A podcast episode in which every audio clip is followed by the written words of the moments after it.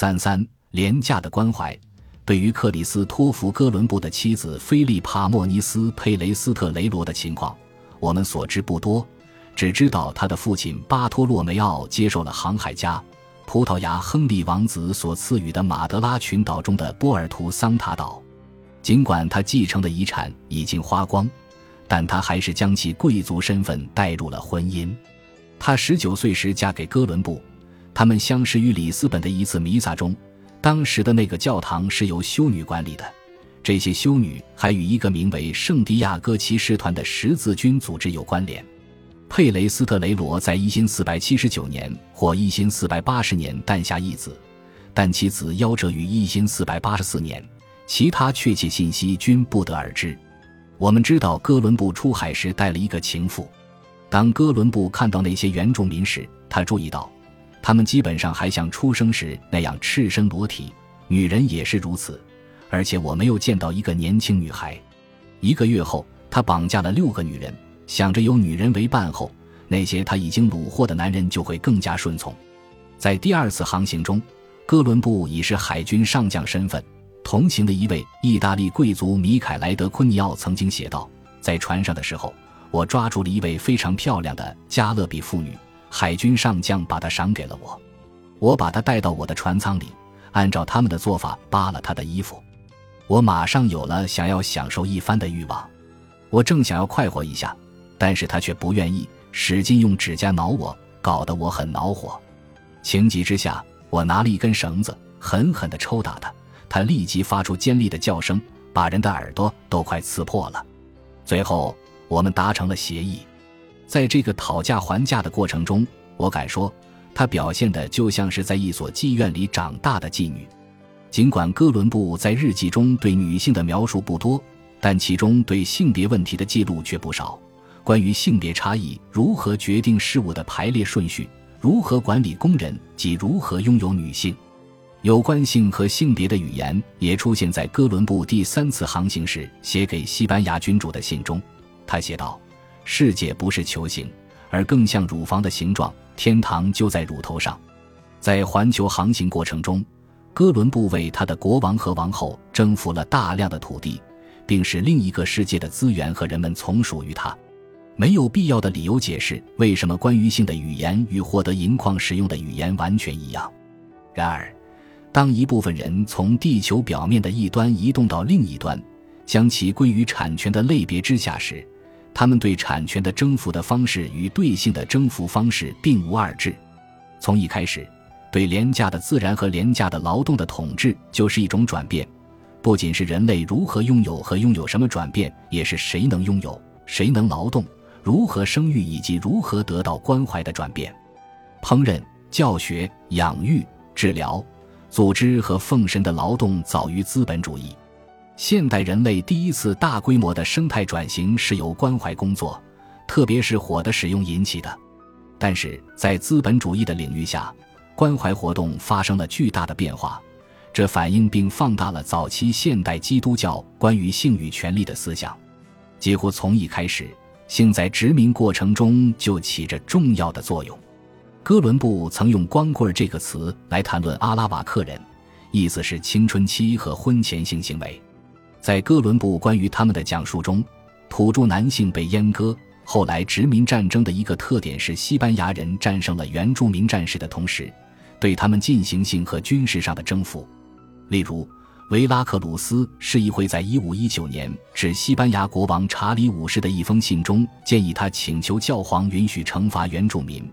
因为这种惩罚会对那些坚持反抗的土著进一步起到警告和威慑的作用。从而阻止他们从事受恶魔驱使的大恶行为，因为我们已经知道，除了那些被处死用于献祭的孩子、男人和女人，他们无疑都参与击奸那种恶劣的罪行。尤卡坦半岛玛雅人的性行为使西班牙殖民者感到震惊，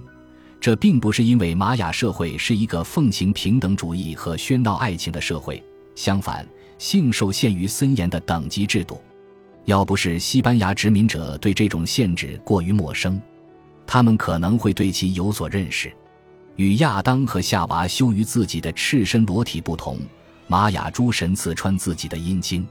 同样，玛雅贵族口中不含圣餐饼，而是在自己的舌头上穿针引线。玛雅人相信可能见到神的本尊，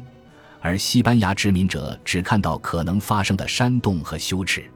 一些生活在尤卡坦半岛的玛雅人用殖民者的假装正经来对付他们。皮特西格尔在他的原创作品中讲述了一些故事。比如，其中一个故事记载了一个当地人匿名控告四名天主教教士在教堂里纵欲的事情。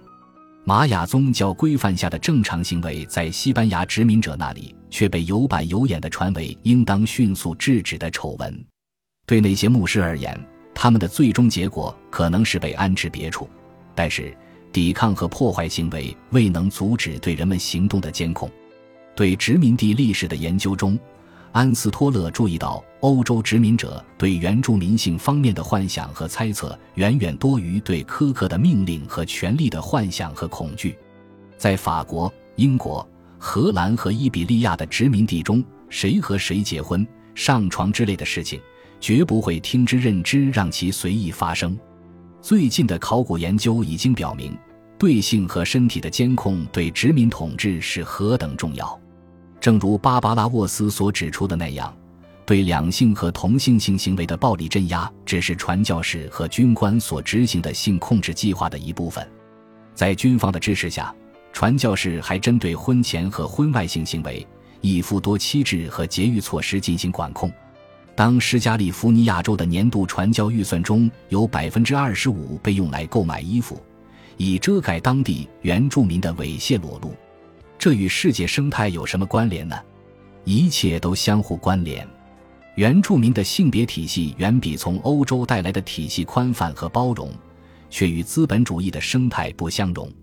为了创造廉价的自然和廉价的劳动体系，需要完成其他的无偿工作，而最重要的是创造和管理人的身体来完成这些工作。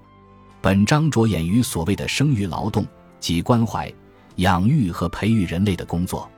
这样的工作基本上没有报酬，因为只有这样才能产生有薪工作。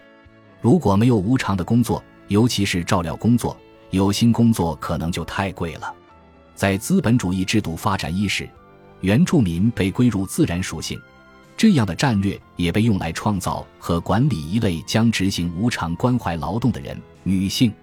有时是通过医学手段，但基本都是通过法律手段。人类身体被迫成为两类不得不区分的类型：男人和女人，其中的一类，由此产生相互交织的二元结构：社会与自然，男人与女人和有偿劳动与无偿劳动，进而形成一种思维模式。在资本主义的世界生态中，人类忽略了以下事实：我们仍然仅把真正的工作当作有偿工作，而忘记了是关怀劳动造就了这一切。请注意，这并不是说所有的女性都从事关怀劳动，或者关怀劳动只能由女性来完成，而是为了解释资本主义世界的生态是如何使以上的二元结构成为看似合情合理的历史。写关于劳动的历史而不谈关怀劳动，无异于写关于鱼的生态而不提及水。这在某种特定的方式下还是有可能做到的。但是，一旦你意识到这个遗漏，就很难继续下去。从一开始，资本主义的生态就对性、权力和生育有浓厚的兴趣，而且这种兴趣的重要性，使得关于他及他的历史被彻底压制，也容易被人遗忘。这个历史才刚刚开始被重新发现。本集播放完毕，感谢您的收听，喜欢请订阅加关注，主页有更多精彩内容。